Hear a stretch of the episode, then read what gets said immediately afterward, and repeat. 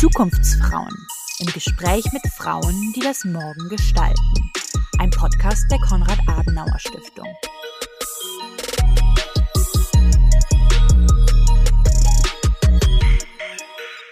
Herzlich willkommen zu einer neuen Folge der Zukunftsfrauen, ab jetzt mit mir, Cara Emilia Dürr. Bald starten in vielen Bundesländern ja bereits die Osterferien und ich finde, die markieren immer so das letzte Viertel und damit den Endspurt des Schuljahres.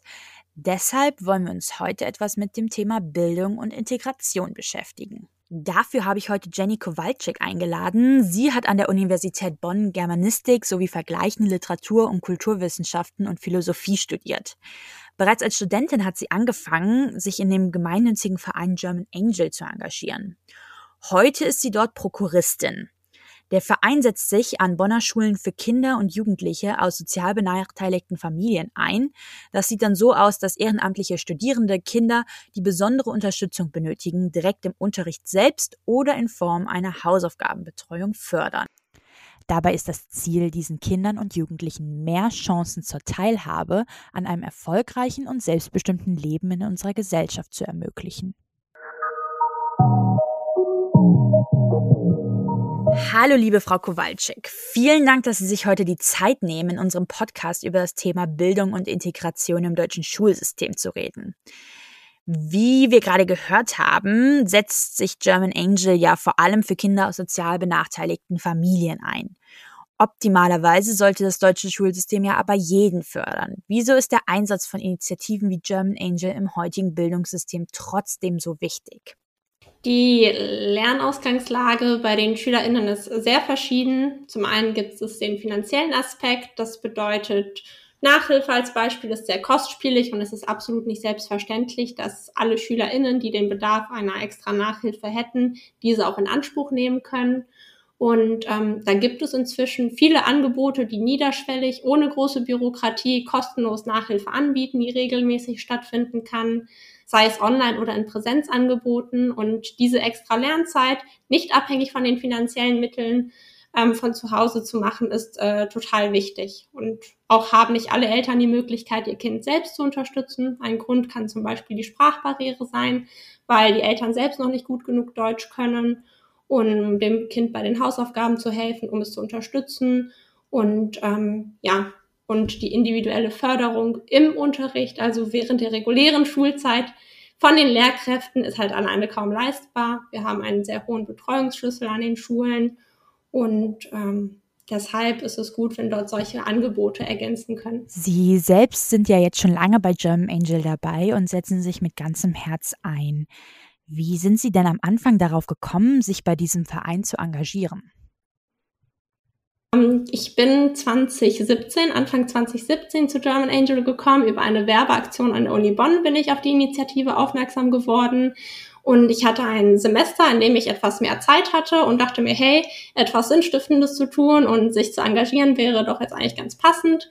Ähm, ich wusste, dass mir die Arbeit mit Kindern Spaß macht und dann wurde ganz konkret, ähm, ja, wurden Studenten, Studierende gesucht, die sich in der Sprachförderung einsetzen wollen.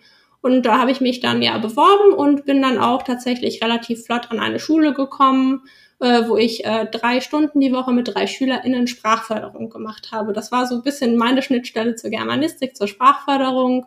Und ähm, seitdem bin ich auch dabei geblieben. Also ähm, es hat mir total viel Freude und Spaß gemacht. Inzwischen bin ich jetzt seit einem Jahr nicht mehr in Präsenz an den Schulen, habe aber noch eine Schülerin, die ich online betreue, weil mir auch bis jetzt noch neben dem organisatorischen Rahmen die Arbeit mit den Kindern selbst total viel Spaß macht. Wieso ist es Ihnen denn persönlich ein Anliegen, durch German Angel etwas an dem System zu ändern? Also was motiviert Sie persönlich? Hm, ich denke erstmal nicht, dass wir etwas an dem System tatsächlich ändern, sondern dass wir es ergänzen und unterstützen. Also die HelferInnen und äh, wir als German Angel versuchen dort äh, anzudocken und äh, auszuhelfen, wo das System gerade einfach noch nicht zureichend ähm, unterstützt oder abdeckt. Und ähm, ja, da, wo das Bildungssystem halt an seine Grenzen kommt, gibt es wie uns zum Beispiel Non-Profit-Organisationen, die da weitermachen. Und es ist in Deutschland zwangsläufig so, dass äh, Kinder oder auch hier in NRW ihren Schulweg gehen, ihren Bildungsweg gehen. Und wir können nicht eben mal auf den Pauseknopf drücken und sagen, hey, Moment, wir haben hier gerade ein Problem, das gelöst werden muss. In der Bildungspolitik gibt es gerade viel zu tun. Lasst uns mal überlegen, was wir machen können. Wir diskutieren. Ähm, nee, das geht nicht. Die Kinder gehen weiter zur Schule. Sie gehen auf die Grundschule, machen den Schritt auf die weiterführende Schule, machen im Optimalfall ihren Abschluss und ähm, solange halt nicht die letzte Gruppe an SchülerInnen irgendwie da gute Chancen hat, aufgefangen zu werden vom System, ist es halt notwendig, dass man da unterstützt und ähm, sich engagiert. Und ich finde auch vor allem ist es ein tolles Ehrenamt, die Arbeit mit Kindern und da kann man gut ergänzen. Das stimmt natürlich. Bei Ihrer persönlichen Motivation klingen ja jetzt auch die Themen Chancengleichheit und Bildungsgerechtigkeit durch. Immer wieder gibt es dazu ja verschiedene Studien, wie etwa die Studie des Instituts zur Qualitätsentwicklung im Bildungswesen. Diese Studie ist im Herbst 2022 erschienen und hat unter anderem gezeigt, dass vor allem Kinder aus Familien mit Migrationshintergrund im Fünfjahresvergleich deutlich schlechter abschnitten als Kinder ohne Zuwanderungsgeschichte. Dabei ging es jetzt um verschiedene Kompetenzen wie etwa Mathe oder Lesen. Also hier liegt ja offenbar dann ein Problem vor. Was muss in Ihren Augen denn für eine erfolgreiche Integration vor allem auch von Flüchtlingskindern im Grundschulalter verändert werden? Mm, genau, also erfolgreich zu integrieren bedeutet für mich erstmal, dass Schülerinnen gerne zur Schule gehen, Teil ihrer Klassengemeinschaft sind und das Gefühl haben, es geht voran ähm, das kann mit mehr Mühe und Zeit und Kraft verbunden sein als vielleicht bei ihren MitschülerInnen, die keinen Fluchthintergrund haben. Aber es geht voran und das Ganze in einem Umfeld, in dem sich die Kinder wohlfühlen, in dem sie sich sicher und gut aufgehoben fühlen. Und ähm, genauso wichtig ist aber auch Partizipation, also den Kindern und Jugendlichen die Möglichkeit geben, mitzugestalten, welche Angebote an Integration die Schule ähm, anbietet, was es für Möglichkeiten für sie gibt ähm, sich selbst mit in die Gemeinschaft einzubringen, in der sie ein Teil von sind. Und ähm, was ich auch sehr wichtig finde, ist professionelle Elternarbeit für Eltern mit Migrationshintergrund, damit diese wissen, wie sie ihre Kinder entsprechend fördern und unterstützen können und wissen, was überhaupt für Integrationsangebote den Kindern in der Schule zur Verfügung gestellt werden oder an welchen die Kinder teilnehmen. Das hört sich in der Theorie natürlich sehr gut an, aber wie könnte man denn nun an einer Schule konkret dafür sorgen, dass ein Kind das Gefühl bekommt, hey, es geht voran? Haben Sie da vielleicht ein konkretes Beispiel für uns? Ähm, ja, ein schönes Angebot im Bereich der Integration, finde ich, sind die DAF-DATS-Gruppen, wenn sie in einer kleinen Gruppengröße angeboten werden können. Ich selbst war auch eine Zeit lang als Helferin in einer DAF-DATS-Gruppe und die Gruppe war so positiv und spaßig bei der Sache und die Kinder hatten ähm, ihre Zeit, in der sie individuell gefördert wurden und haben tolle Fortschritte gemacht und ähm, haben da total gerne gemeinsam gelernt. Ähm, diese DAF-DATS-Gruppe ähm, ersetzt aber keine reguläre Klasse. Das heißt, die Kinder haben trotzdem ihre Klasse und Klassengemeinschaft, aber innerhalb dieses DAF-DATS-Rahmens halt trotzdem diese extra Lernzeit, äh, die sie fördert und unterstützt. Und ähm, ja, das finde ich ist mal ein ganz tolles Angebot an Schulen, was umgesetzt wird. Und ja, davon könnte es mit diesem Betreuungsschlüssel deutlich mehr geben. Helfen Sie uns noch mal kurz auf die Sprünge. Was genau sind DAF-DATS-Gruppen? ähm, da DAF DATS äh, sind Deutsch als Fremdsprache und Deutsch als Zweitsprache Gruppen, also Kinder, die äh, mit Migrationshintergrund oder Zuwanderungsgeschichte nach, Deu nach Deutschland kommen und jetzt Deutsch als Zweitsprache oder Fremdsprache lernen. Die Studie, die ich eben angesprochen habe, hat ja auch gezeigt, dass Grundschüler in NRW generell in Mathe und Deutsch schlechter abschnitten als noch fünf Jahre zuvor. Wo sind denn Ihres Erachtens jetzt die grundsätzlichen Schwächen unseres deutschen Bildungssystems und wie will German Angel hier anpacken und was verändern? Hm, Schule sollte im Optimalfall jedes Kind und jeden Jugendlichen fördern und mitnehmen und auf seine Zukunft vorbereiten. Und ähm, ganz häufig höre ich den Satz, äh, Deutschland verschläft die ersten Jahre. Und das war auch damals unser Ansatz, als German Angel gegründet wurde, dass wir den Fokus auf die Zeit Grundschule legen wollen. Das heißt, ähm, schon Kindergarten erstmal ausgeklammert, auch total wichtige Zeit, wo, wo viel ähm, passieren kann und passieren sollte. Ähm, aber schon in der Grundschule wird zu sagen, die Schullaufbahn eines Kindes aufgrund von unterschiedlichen Startbedingungen potenziell negativ beeinflusst. Also der Erfolg der Schüler ist oft von der sozialen Herkunft geprägt. Noch immer ist das in äh, Deutschland so.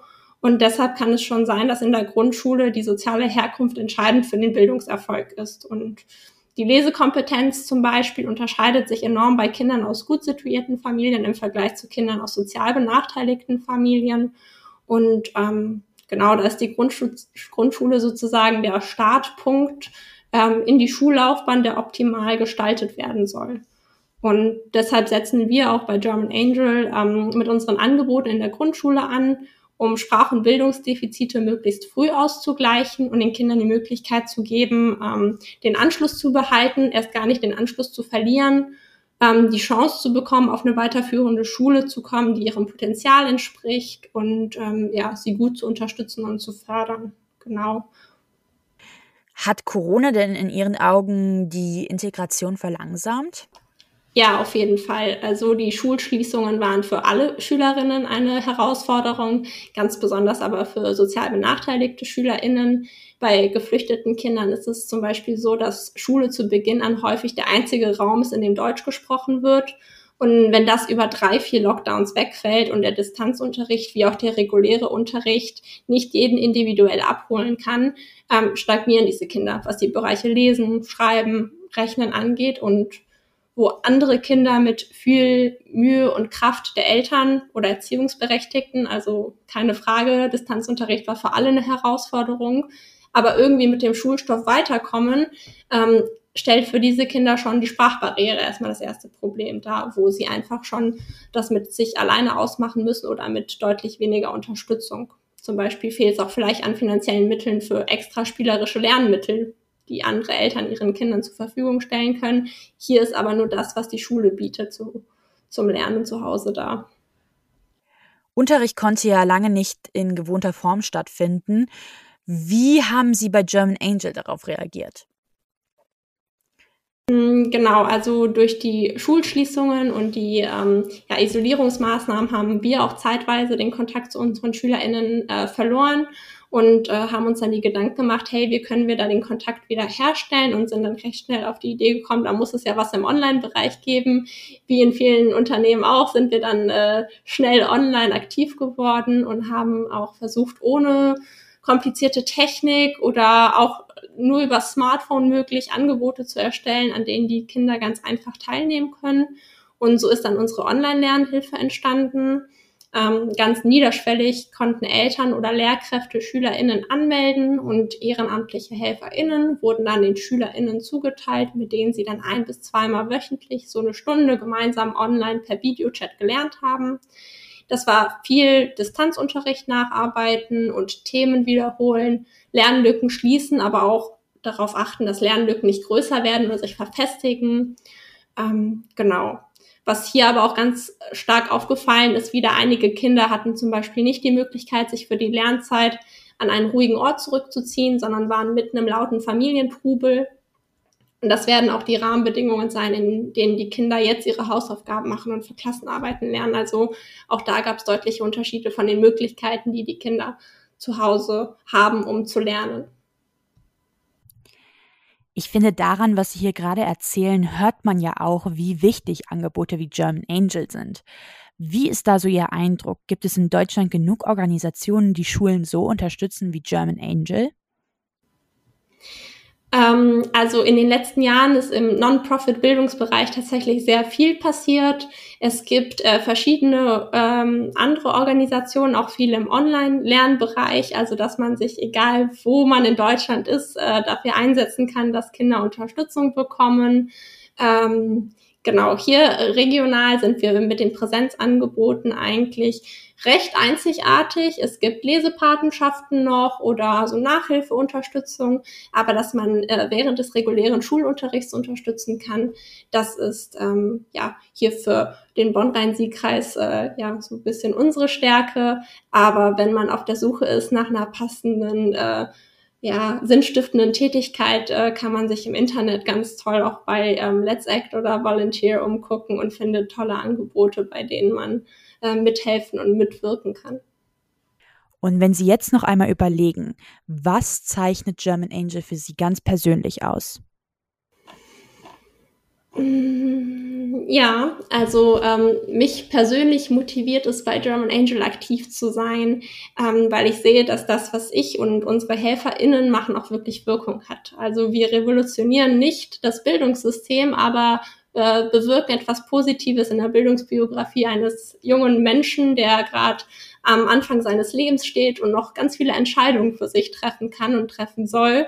Und ähm, das ist einfach total schön. Und neben dem Fakt, dass wir mit den Kindern lernen, äh, sind wir auch Vorbild. Also einmal in der Woche einen äh, Studierenden zu treffen, einen anderen jungen Erwachsenen zu sehen, äh, das ist total cool für die Kinder. Und ähm, wir sagen auch immer, es soll eine positive Lernbeziehung sein, mit der man arbeitet. Also nicht nur, wir starten jetzt die Lerneinheit und powern dann eine Stunde durch. Nein, da darf auch gerne ein bisschen Smalltalk passieren. Ähm, über äh, das letzte Wochenende darf erzählt werden und so weiter. Und ähm, ja, das macht einfach total viel Spaß und es fühlt sich nicht nach Arbeit. Zum Abschluss wollen wir nochmal in die Zukunft schauen. Seit Mai letzten Jahres ist Dorothee Feller die neue Ministerin für Schule und Bildung des Landes NRW.